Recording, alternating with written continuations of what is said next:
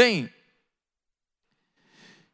nós estamos vivendo o tempo do politicamente correto. Quem já ouviu a expressão politicamente correto? Todo mundo já ouviu? É comum agora. Mas assim, o politicamente correto, ele precisa ser revisto. Por exemplo, alguns, algumas brincadeiras que a gente fazia uns com os outros, antigamente, não pode mais fazer. Realmente, algumas brincadeiras passavam do limite. Tudo bem. O problema é que uma exposição com fotos pornográficas, com sexo de animal com gente, com urgias, essa exposição pode ser apresentada para crianças do ensino fundamental. Não pode certas brincadeiras. Mas isso pode. Por exemplo, não pode feminicídio. Todo mundo concorda, não pode feminicídio. Mas se a mulher ainda está no ventre, aí pode, aborto. Mas não, não mata a mulher também? Já está definido qual é o, o sexo. É uma questão só de crescimento. A única diferença do feto para você é alimento. Ele tem que se alimentar um tempo para chegar ao ponto de poder sair do ventre e viver aqui fora. Só essa. Mas mulher não pode matar aqui fora. Não pode. É isso mesmo, é absurdo. Mas dentro pode.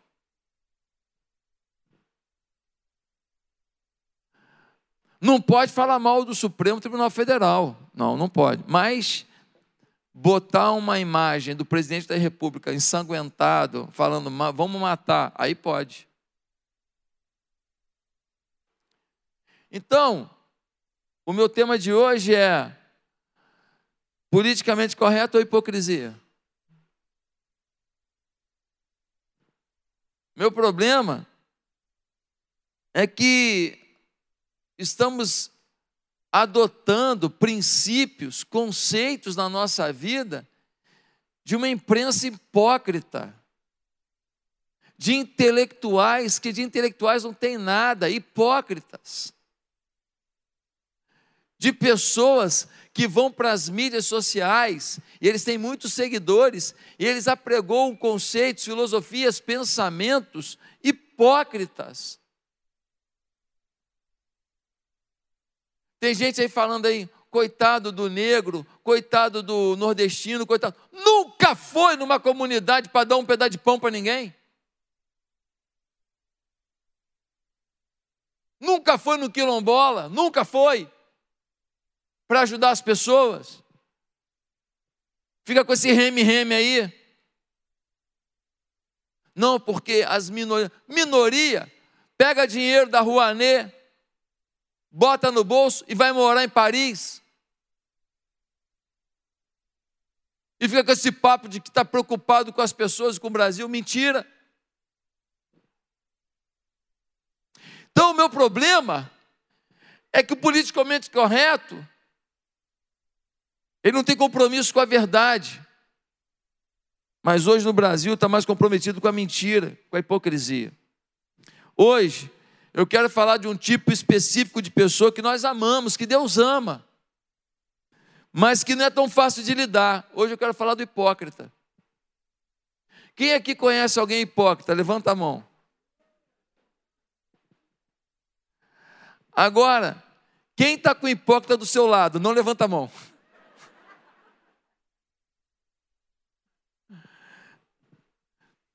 Deus ama, nós amamos, mas não é fácil lidar com a hipocrisia.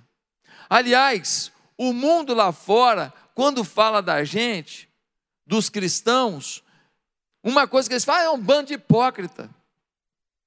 Por quê? Porque eles têm como referência um caso televisivo, ou um caso de um vizinho, ou um caso de um colega de trabalho, que teve um comportamento hipócrita e eles julgam o todo pela parte. Metonímia. Quem lembra da metonímia da tia Teteia? Quem lembra isso português? Figuras de linguagem, quem lembra? Quem não lembra, você não passaria no Enem. Você não passaria no Enem, metonímia. Eu lembro disso, estudei lá no Souza Marx. Então, gente, julga todo mundo por causa de um comportamento que ele viu na televisão, ou que ele falou com alguém e a pessoa teve um comportamento ruim com ele no trabalho ou na vizinhança, ou uma pessoa da família. Da onde que vem a palavra hipócrita? A palavra hipócrita vem antes de Jesus, lá no teatro grego. Quem era o hipócrita?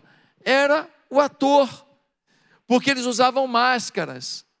A hipocrisia era você não viver interiormente o que você vivia no seu papel, no seu perfil, na sua comunicação, naquela peça teatral. Meus queridos, muitos de nós estamos entendendo então da onde que vem a palavra hipocrisia. Ela vem da gente representar para os outros o que a gente não é e nem vive. Como é que você lida com eles, com esse tipo de gente? Que Deus ama.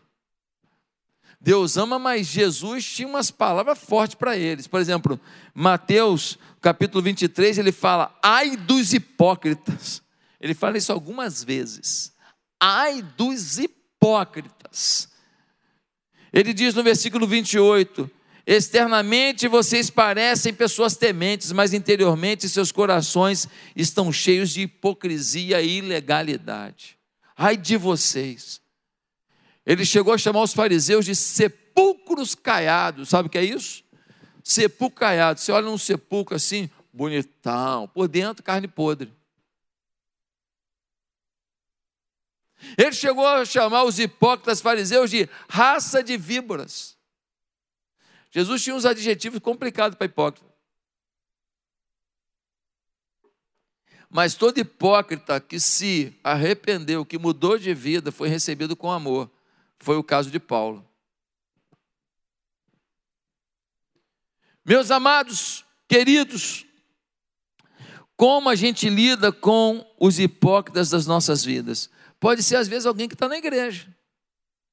É alguém que está na igreja, mas não largou a amante. É alguém que está na igreja e continua fazendo coisas escusas.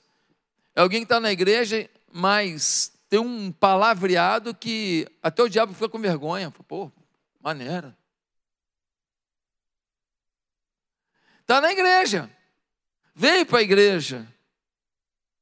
Mas ele ainda tem um comportamento extremamente nocivo ao que ele diz que vive. Às vezes pode ser um jovem que o seu comportamento na faculdade é igual de todo jovem da faculdade. Ele fala palavrão, ele participa das imoralidades, ele vê pornografia. Às vezes pode ser um chefe, aquele chefe que trata todo mundo com um, um, um desrespeito incrível, porque as pessoas precisam do emprego e ele desrespeita, mas ele se diz cristão. E aí Toda segunda-feira, na reunião da equipe, ele cita a Bíblia. E depois da reunião, ele cita o inferno. Qual deve ser a nossa atitude com essas pessoas? Afinal, amamos aqueles que proclamam uma coisa, mas vivem outra. Sim ou não? Amamos. Deus mandou que amássemos a todas as pessoas. A Bíblia diz para a gente amar até o inimigo. Amai os vossos inimigos, bendizei os que vos maldizem. Sim ou não?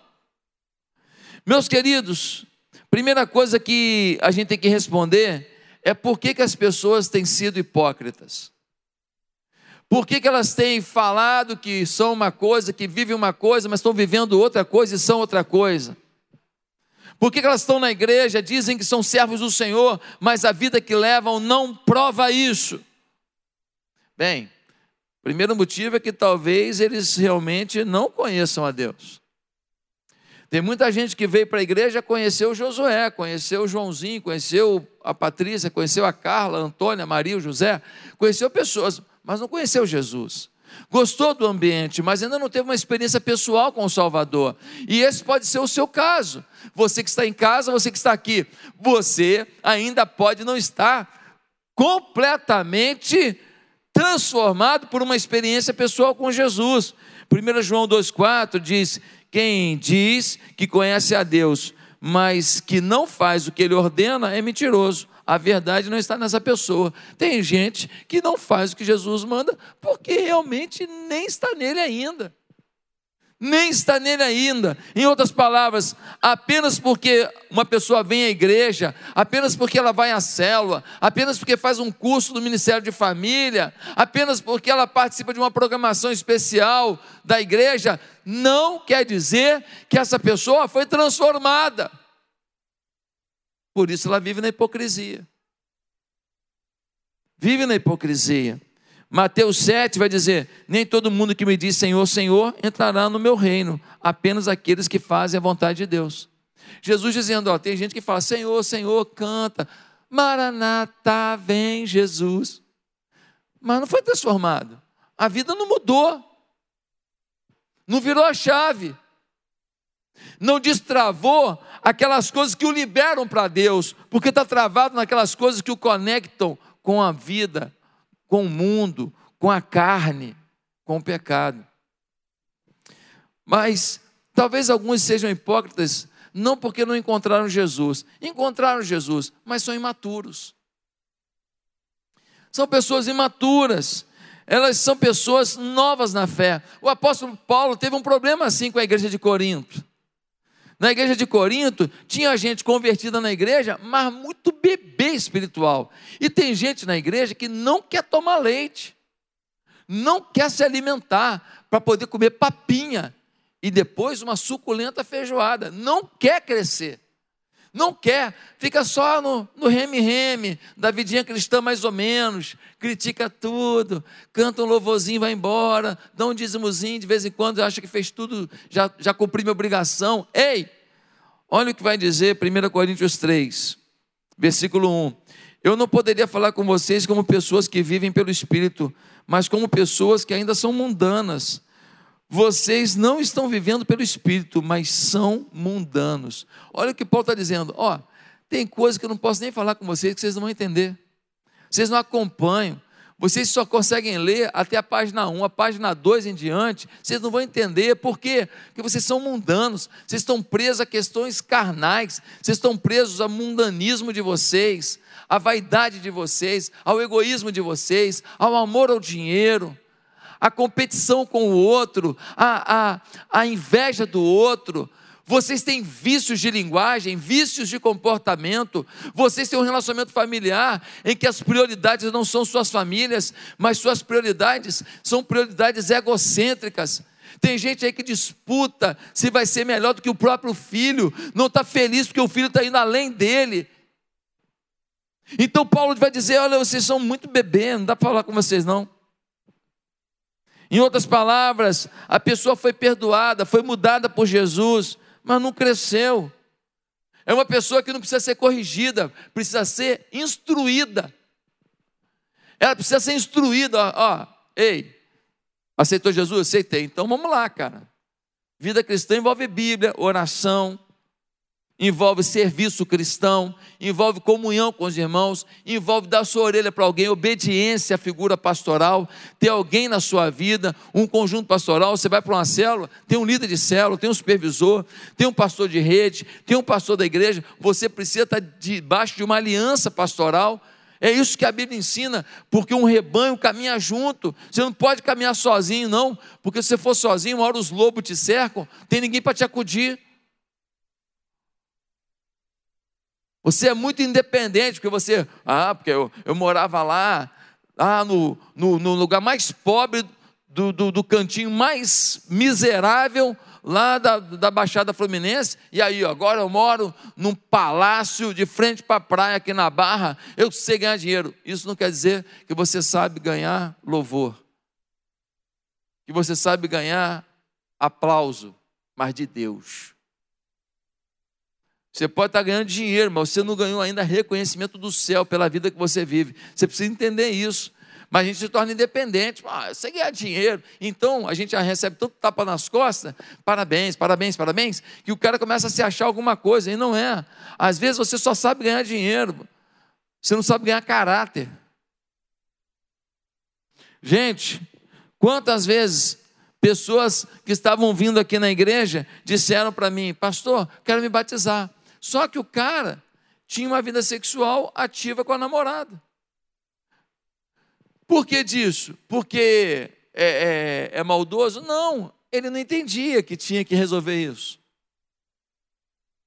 Ele não entendia.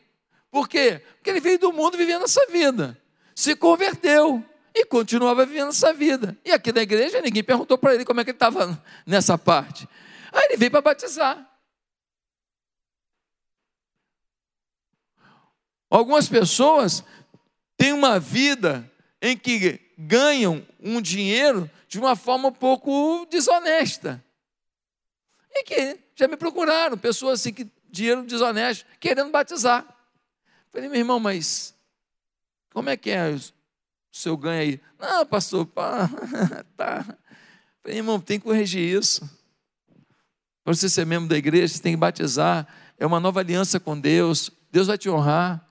Pega o dinheiro que você já ganhou, investe numa coisa certa agora, vamos viver uma nova vida. Tem gente que aceita e tem gente que sai da igreja, sim ou não? Tem gente que sai da igreja e o que eu fiz foi tentar ajudar, mas eu não posso mandar em ninguém. E essa pessoa pode estar perdendo o céu por causa da decisão de sair da igreja. No céu da igreja, céu do céu. Uma vez um, um, um, uma pessoa, ela ficou tão feliz que ela aceitou Jesus, que ela falou, cara, vamos, vamos, tomar, um, vamos tomar uns goles aí para comemorar. Não é? Não é? Mas é porque estava acostumado com o ritmo, aceitou Jesus, mas falta o que? Maturidade. Agora, essas pessoas são hipócritas? Não. Um não conhece Jesus ainda, o outro é imaturo, precisa ser instruído. Mas tem um grupo, que é o grupo que aceitou Jesus, tem sido instruído, mas decide desobedecer. Esse é o hipócrita. Esse é o hipócrita. Aquele que está na igreja e fala: não, é, isso é o meu fraco. Deus sabe que é meu fraco. Então, isso eu não negocio. Hipócrita porque ele diz que Deus pode todas as coisas, só não pode mudar isso que para ele é o, é o Deus dele. Algumas pessoas dizem assim: olha, eu, eu, eu sei que é, Deus é cheio de graça, a graça de Deus está sobre nós, então agora eu estou com vontade de pecar, eu vou pecar, depois eu peço perdão. Isso é hipocrisia. Porque a condição para o perdão é um arrependimento genuíno. Quem faz isso, que arrependimento tem nisso? Nenhum. Zero. Qual arrependimento? Essa pessoa já planeja, vou pecar e depois eu peço perdão. Que isso? Essa pessoa não está nem aí para o pecado. Então, gente, isso é hipocrisia. 1 Pedro 2 vai dizer: porque você é livre, você foi perdoado por Jesus, mas ainda é o escravo de Deus, você ainda é servo dele. E ele disse: não use sua liberdade como desculpa para fazer o mal. Não use a graça de Deus como algum tipo de cobertura para você viver de maneira como quer. Tem muita gente hoje pregando uma teologia da graça. É a graça, a graça, a graça. Então Josué falando, por exemplo, para essa turma, ele é o quê? Ele é um cara quadradão, ele é um cara legalista, ele é quase fariseu. Por quê?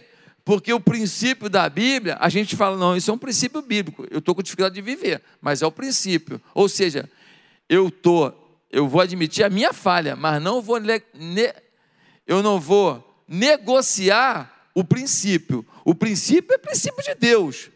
Já essa teologia que está por aí, ela faz o seguinte: olha, o princípio não é bem assim, não. Você até que tem mais razão que o princípio. Então eu começo a ajustar a Bíblia à forma que eu quero viver. Eu legalizo o meu pecado e cada um vai legalizar o seu. Porque um é sexo, o outro é pornografia, Sexo é benção, tá? Sexo eu estou falando fora do casamento. O outro é dinheiro, vive para dinheiro, não tem tempo para a família, não tem tempo para um filho, não tem tempo para nada. Por quê? Porque dinheiro, dinheiro, dinheiro, dinheiro. Cada um de nós vai negociar a sua área. Às vezes a vaidade do corpo vira uma coisa obsessiva. O filho estuda num colégio porcaria. A filha queria fazer um curso de inglês, não pode, mas procedimentos estéticos são feitos toda hora por todo mundo. Quer dizer, os valores mudaram, nada contra o procedimento estético, mas não pode ser mais importante do que o estudo dos filhos. E o pior de tudo é que a gente encontra pessoas na igreja justificando o seu pecado. Não, eu estou na pornografia, mas se a minha mulher tivesse mais vida sexual comigo, eu não estaria fazendo isso. Então eu começo então a explicar e a justificar os meus erros, as minhas condutas que são reprováveis. Não, ah, eu olho para as mulheres todas mesmo, é, mas eu olho, sabe por quê? Porque, cara, é, cara, muita testosterona. Meu irmão, ah, você, ah, é, então você é um cavalo, né? Você é um, você é um puro sangue. O resto dos homens aqui é tudo meia boca. Meus amados, quantas pessoas que estão justificando o seu pecado. É triste ver pessoas que conhecem a Bíblia desqualificando a própria Bíblia. E o pior de tudo é que algumas pessoas tentam desqualificar os autores bíblicos. A pessoa quer viver um erro na vida, um pecado na vida, e o que, ela faz? Ela fala, não, mas Paulo, é, Paulo era machista. Paulo, então ela começa a querer detonar o autor bíblico, pegar uma, uma veia sobre o autor bíblico para desprestigiar uma afirmação que foi feita por ele. E, e o cara faz isso até com Jesus. Não, eu bati na pessoa mesmo, mas Jesus também pegou o chicote que, que tem a ver uma coisa com a outra? O que, que tem a ver um contexto com o outro? Qual era a lição? Qual era a pedagogia daquele momento? Mas a pessoa pega uma coisa e fala, mas também, o mas também é do diabo. E o politicamente correto adora isso. Quando não tem argumento, fala o mas também. Mas também, tal, tal, tal. Aí fala um outro assunto que não tem nada a ver para tentar tirar você do foco daquilo que ele não tem resposta para te dar. Só que está cheio de hipócrita por aí, sim ou não? E aí, como é que a gente vai lidar com eles? Deus ama. Nós temos que amar, a igreja tem que amar. Como é que a gente faz com eles? Bem, eu queria te dar algumas dicas aqui. E para isso eu quero ler Gálatas 6, versículo 1 que é o nosso texto base. Diz assim, Gálatas 6, verso 1. Diz assim: Irmãos, se alguém for surpreendido em algum pecado, vocês que são espirituais deverão restaurá-lo com mansidão. Cuide-se, porém, cada um para que também não seja tentado. A primeira coisa que nós temos que fazer para lidar com os hipócritas, com a hipocrisia, é que nós temos que pedir a Deus um coração restaurador. Peça a Deus um coração restaurador, um coração que olha para as pessoas com vontade de restaurá-las, um coração cheio de amor, um coração cheio de empatia, um coração capaz de lidar com o discurso e a atitude do outro que te agride, mas você consegue lidar com aquilo inteiro, sem ódio, sem vontade de falar assim: ah, quer saber? Vai se danar. Não. Lidar com isso com um sentimento positivo. O seu sentimento, o seu coração, o seu confronto amoroso é muito importante. É você não se ver como juiz, mas como guia. Você não é o juiz para dizer é certo, é errado, certo, é errado, você está certo, você ainda está errado, está errado, está errado, está errado. Não. Você é guia fala, cara, tem um caminho melhor. Você está tendo prazer nisso, você está achando importante isso, mas já, já viu que tem um monte de consequências ruins nisso? Isso, isso, isso. Pois é. Então, ainda que você acredite que isso é bom, Olha as consequências ruins, elas não existem? Existem. Então, deixa eu te mostrar um caminho melhor. Nós somos guia e não juízes. Muitas pessoas se afastam da igreja porque às vezes elas encontram juízes que botam o dedo no nariz e falam: você está errado, você está em pecado, mas que não estende a mão para dizer: eu te ajudo. Nós temos que ter um coração restaurador, restauração. Olha o que diz o texto. Irmãos, se alguém for surpreendido em algum pecado, vocês que são espirituais deverão restaurá-lo com mansidão. Nós temos que restaurar com mansidão. Meus amados, uma moça chegou na igreja. Essa moça, ela, ela, ela tinha um corpo bonito e fazia questão de mostrar. E ela veio com todo aquele, aquele armário dela de roupa, só roupa provocativa. O design dela era o diabo. E a consultora de moda era Pomba Gira. Então, então é, o mundo é assim. O mundo é assim. O mundo é assim. Não, você tem que mostrar os outros. Mas eu te pergunto, ela não era crente, recebia influência do mundo, sim ou não? Se converteu, o armário dela se converteu? Ainda não. E o armário tem, leva dinheiro, não leva dinheiro? Aí ela vinha com as roupas provocativas. Aí o, umas mulheres começam a torcer o nariz, sim ou não? Já pega o marido, vamos sentar do outro lado. Não tá bom aqui. A iluminação tá muito frio aqui. Sim ou não? Natural, coisa de morrer. Então, olha só. Ela começou a ficar discriminada. Mas ela tinha um estilo de vida. Aí, percebendo a situação, a igreja era bem menor.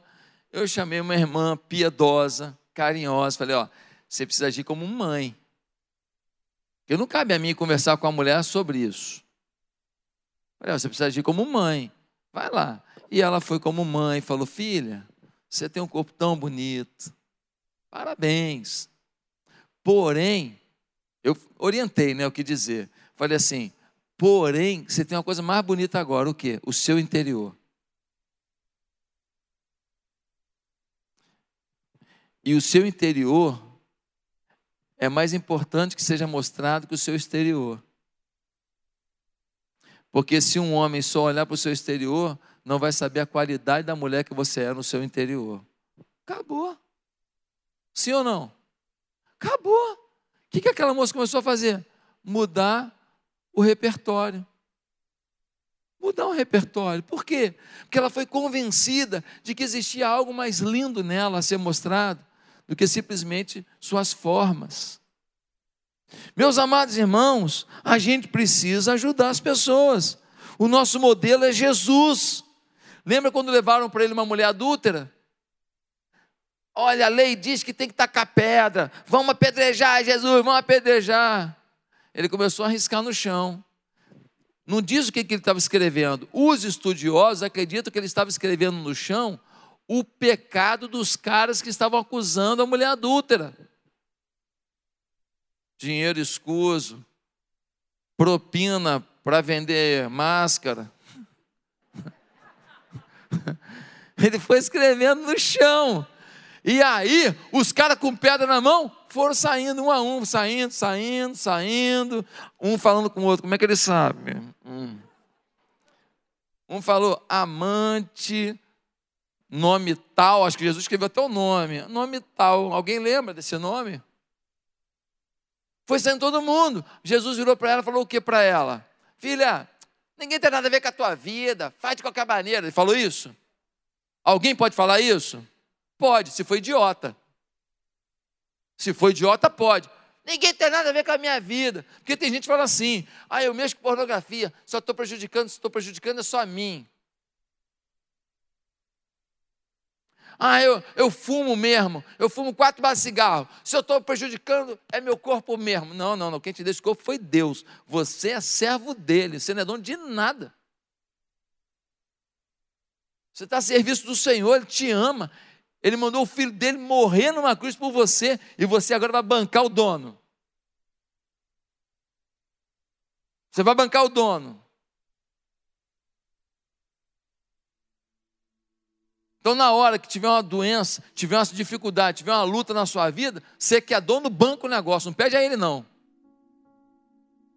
Amém? Uns amém? Amém. Amém. Meus amados irmãos, Jesus vira para a mulher e fala assim: cadê teus acusadores? Ela falou: ficou ninguém não. O senhor começou a escrever um negócio aí, eles. Aí Jesus falou assim: ó, nem eu te condeno, mas vou te falar uma coisa aqui. Tua batata estava assando. Então, vá, lembre que eu não te acusei, que eu te perdoei.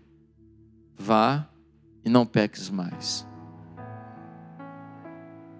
Jesus é encantador. Jesus é assim, é surreal.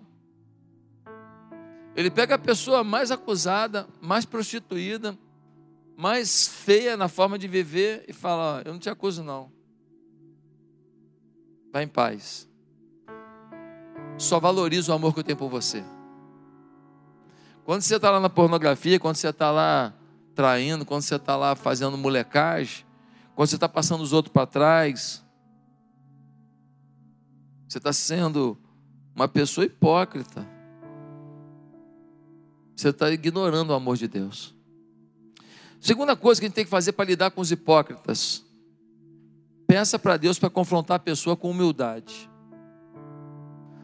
Olha o que diz o texto: cuide-se, porém, cada um, para que também não seja tentado. Porque quando eu estou chamando a sua atenção, eu me coloco numa situação de que eu sou melhor que você. Quando eu chamo a sua atenção, eu me coloco numa situação de que eu sei, você não sabe. Eu me coloco na situação de que eu tenho uma vida que você não tem. E isso traz para a gente um sentimento de superioridade. E a gente começa a ficar tentado. Então, a gente tem que ser muito humilde. A gente precisa falar para as pessoas: olha, não está certo, mas sabendo que a gente também é vulnerável não se colocando num pedestal inatingível, porque nós não estamos lá. Em determinadas condições, situações e pressões, qual seria a nossa reação? Talvez numa situação, numa pressão, numa condição, alguém aqui também seria violento. Ou falaria coisas terríveis. Meus amados, Gálatas 6 vai dizer: Mas observe se você também pode ser tentado. Observe-se, fique esperto, fica atento, senão você vai ficar amarrento. 1 Coríntios 10, 12 diz: Quem está de pé, cuide-se para que não caia. Sim ou não? É o Paulo dizendo: ó, o bem que eu quero, eu não faço. O bem que eu não quero, o mal que eu não quero, este faço. Paulo dizendo, Paulo dizendo, olha, eu sou homem, eu estou numa luta. Paulo dizia assim: eu esmurro meu corpo para levando alguns ao conhecimento de Cristo, não perca eu mesmo a Cristo. Então, quando a gente se coloca num patamar de que a gente é melhor, de que a gente é tal, que eu sei criar filho, que eu sei cuidar de mulher, eu sei cuidar de marido, eu sei educar, ser uma besta quadrada de falar isso. Você não sabe o dia de amanhã. Você está cuspindo para o alto. É a graça de Deus que te dá essas bênçãos que você está tendo. Cuidado com isso, porque isso é vanglória, isso é vaidade. Você não sabe o dia de amanhã. Você tem filho, você tem filha, você tem neto. Pelo amor de Deus, baixa a sua bola, firme-se em Deus, seja humilde chame a atenção dos outros com amor, por saber que se você está vivendo uma vida melhor, é pela graça de Deus. Obrigado, Senhor, porque eu estou compreendendo a vida melhor, mas não por arrogância, dizendo, eu sei, eu aconteço, não faça isso em nome de Jesus. Uma igreja tinha um senhor muito moralista, muito moralista. Aí ele morreu. Ele era diácono na igreja. Ele morreu. Sabe o que aconteceu? Quando ele morreu, abriram um baú que ele tinha lá trancado, que ele falava que eram as coisas dele, de as cartas antigas dele, não sei o quê. Quando abriram o baú, tinha um monte de material pornográfico. Era o cara mais sisudo, mais cobrador dos outros que tinha na igreja. Mas ele tinha uma vida dupla. Quando ele se trancava no quarto lá, ele se trancava lá com aquele baú lá, era material pornográfico. Queridos, como é que a gente tem que agir com as pessoas que são hipócritas? Ah, a gente precisa chegar até elas e fazer Mateus 18. Vai e fala com ela, irmão, está errado isso. Se não te ouvir, você traz um, duas pessoas com você para te ajudar a convencer. Se não te ouvir, você leva para a liderança da igreja, liderança da célula, liderança, supervisão, uma liderança da igreja. Fala: olha, eu estou com dificuldade. Eu estou tentando ajudar o fulano, ele não quer ajudar, mas está gerando esse problema. Um caminho transparente, direto com a pessoa, honesto com a pessoa, sensível à pessoa. Esse é o caminho da Bíblia. Não falar pelas costas. Não ir para Twitter. É, é, é. Não ir para Facebook, mandar recadinho para todo mundo entender. Isso é ridículo. Isso é coisa de gente baixa. Não ir para Instagram para tentar mandar recado para o irmão da igreja. Pelo amor de Deus, que ridículo. Que baixo nível isso.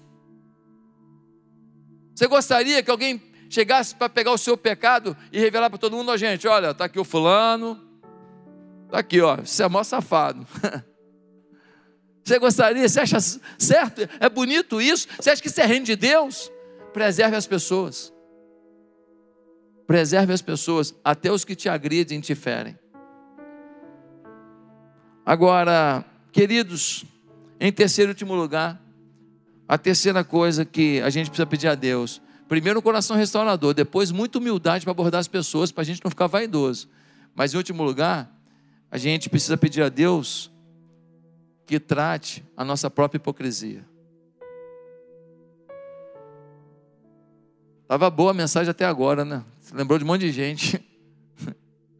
Você lembrou de um monte de gente. Mas a terceira coisa que a gente tem que pedir a Deus é para tratar a nossa própria hipocrisia.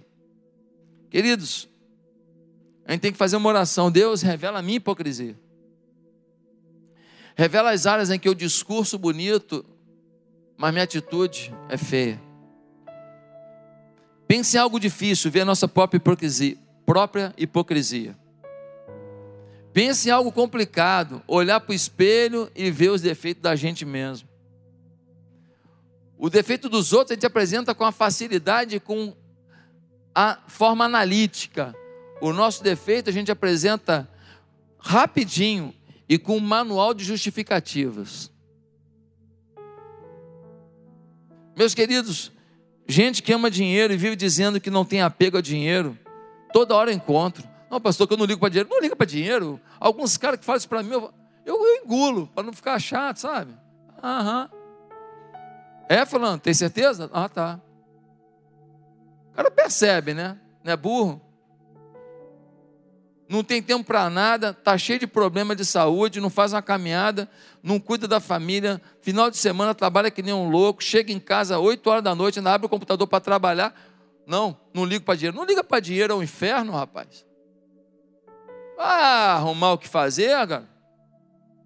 Outros, gente invejosa, acusando as pessoas de soberbos e exibicionistas. Ah, essa mulher, uma bolsa, ó, ó o sapato, para ela, de repente, esse sapato, essa bolsa, não foi nada, foi barato para ela. Tem um padrão de vida que nem esquentou. Foi... E você que está aí, querendo acusar os outros, ridicularizar os outros, você é mais invejoso que o outro que tem. Gente recalcada que vive criticando a forma como os outros alcançam o sucesso. Sempre tem explicação. Pô, mó sorte. O fulano ali ficou rico, mó sorte aí. Mó sorte. Mó sorte desse miserável. Tomado de inveja. Eu não ligo não. O importante para mim, importante para mim é Deus. Gente vaidosa que faz muitas vezes o social e até o trabalho da igreja, não para servir pessoas, mas para aparecer. Pastor, entregamos 200 mil cestas, aleluia, eu estava lá entregando. Ah, se não fosse eu colando aquele feijão. Ah, se não fosse eu colocando a mão e abençoando aquele arroz. Gente que faz. Gente, eu já vi muita gente vaidosa porque faz ação social. Para concluir, gente, não é porque alguém é hipócrita que está fora dos planos de Deus. Não é porque alguém é hipócrita que Deus descarta. Deus ama o hipócrita quer mudar a vida dele, inclusive você.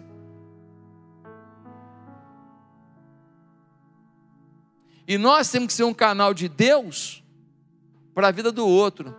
Mas para isso, primeiro, nós temos que ter humildade diante de Deus, para que Ele seja canal em nós. Curve a sua cabeça nesse momento. Nós temos aqui três grupos de pessoas. A primeira pessoa que está aqui é que precisa admitir que estando o Evangelho, estando no Evangelho, ainda não são maduros, precisam amadurecer. Segundo grupo de pessoas que estão aqui, são as pessoas que, sendo maduros, não têm ajudado os outros a amadurecer. Você precisa ter mais humildade e mais amor no coração para ajudar essas pessoas a amadurecer. E nós temos um terceiro grupo aqui. São as pessoas que ainda não estão em Cristo, não estão no Evangelho, não estão vivendo essa vida em Deus. E por isso precisam hoje mudar de vida. E eu queria convidar Primeiramente, quem aqui admite, olha, tem alguma área na minha vida que precisa mudar. E tem gente que precisa da minha ajuda que eu preciso ajudar. Isso é com todo mundo aqui. Você está disposto a sair daqui hoje e olhar para o espelho e ver que, que, que, hipocrisia tem em você e mudar isso? Levanta a mão. Amém? Então, essa é a primeira decisão, é nossa, de cada um de nós aqui. Mas a segunda decisão é você que reconhece que ainda não se voltou para Cristo, não se entregou ao Evangelho, não se entregou uma vida em que você decide não ser hipócrita, mas decide viver o Evangelho de Deus, viver segundo a luz de Jesus, a direção de Jesus. Você quer hoje começar uma nova vida com Jesus?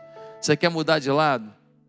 Você quer sair do politicamente correto para uma vida onde Cristo é a tua correção?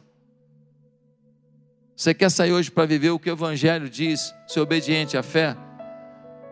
Se você quer isso, faça uma oração comigo. Você em casa também, tá? Faz uma oração comigo, começando uma nova vida com Jesus. Diga assim: Santo Deus, eu me arrependo dos meus pecados. Eu reconheço que é muito difícil viver uma vida íntegra, uma vida ajustada por nós mesmos. Eu preciso de Cristo na minha vida.